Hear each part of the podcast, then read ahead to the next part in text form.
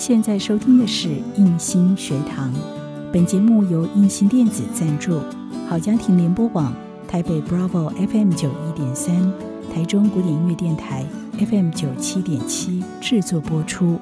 如果您喜欢我们的节目，别忘了按下订阅，避免错过之后精彩的节目。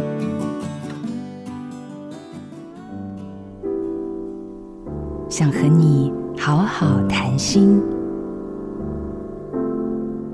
我伫四十岁那年有写一篇遗书，啊，足侪人感觉奇怪。其实是因为我做牧师十三年，定经验着会有死亡的代志。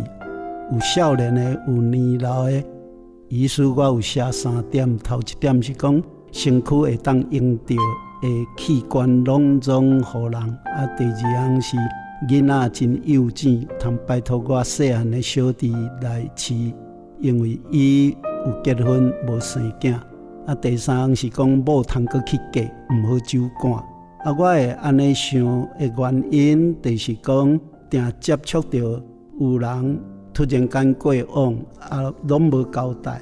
我定感觉无交代，拢比我较紧去。